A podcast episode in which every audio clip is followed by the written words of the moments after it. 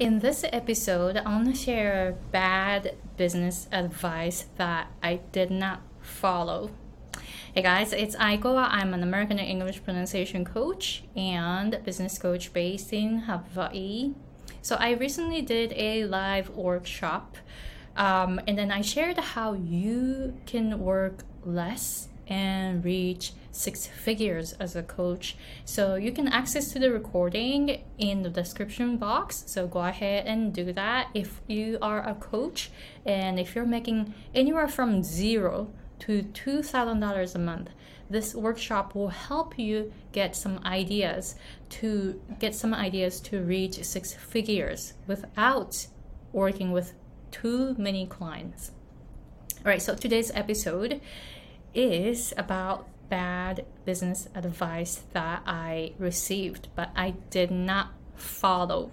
so it was around like 2017 um, I was able to talk with a business consultant. It was like my first time talking with a business consultant. So I didn't know, I, I didn't have any expectation. So all I said was, I'm making around 1500 a month right now from my English pronunciation coaching. How do I make three times more money? And the advice that I received was get three times more clients so then you will be making three times more money right and she said work on the marketing marketing marketing marketing and i'm like uh, I, I wasn't sure what to respond because i was like yeah, but then I don't want to work that many hours. Like when I was making fifteen hundred dollars in a month, and I was actually charging individual lessons, and I was not charging a lot. So I was actually working a lot already. So I don't want to work three times more. And this is why I wanted to talk with a business consultant, right? But then the answer I got was like something so like, like, like. expectedly common or I don't know, but that's how you think. But then at the time, I was already thinking to find the way to work less and make more money. And in 20, it was like around 2017, 2018, I had no one that was talking about it. So then this business consultant gave me like really like really conventional advice which was to find more clients so you will make more money right work more to make more money you see the more you the more hours you put then you will make more money. It's like no i don't want to do something opposite. She didn't get it though. So that's okay. I did not follow her advice but I started looking for different ways because not so many people were talking about how to work less and make more money because I want so I want I wanted to work less and make more money but most people think if you work more then you make more right? More will give you more right? But then i wanted to i wanted to have a way to work less and make more money. You see less will give me more. So i was actually looking for the way from 2017 so so then i was able to actually find a way to work less and make more money so i actually work so much less now than how I was working in 2017. 2017, I was making $1,500 an hour. Uh, not not $1,500 an hour, $1,500 a month. I was that's how much I was making. And then right now, like I easily make more than $10,000 a month, but then I work, let's say for next week, I'm working maybe like 11.5 hours with my clients 11 hours only with my clients and then making this much money, like this type of income. So to me in 2017, it was impossible because I was I, I didn't know how to.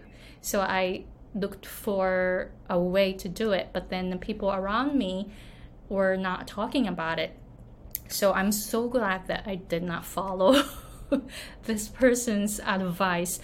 So, you know, from that experience, what I learned is that, like, don't just listen to just anyone because a lot of times we don't know what we're talking about. Like, for example, if I start talking about fitness where I'm struggling to lose weight, are you going to listen to me? No, right? Um, but then I only focus on English pronunciation and then I'm teaching, I'm, I'm helping Japanese speaking clients improve their English pronunciation. So that's what I have been doing. So I you know for for this topic i actually know a lot of things. I mean there are so many things that i don't know about english pronunciation yet. So i don't want to say i know what i'm doing because i still don't know what i'm doing. But what i'm saying is we don't want to listen to just anyone's advice even though they say they are a business consultant. Still you just know what you want to do in life. Like, for example, for me, I wanted to work less and make more money. That was something I already decided without knowing how to do it. And that was totally fine because I already knew what I wanted in my life. So that is okay. Uh, not to know how to do it. But what I'm saying is if just decide what you want to do in life and trying to find the way to do it.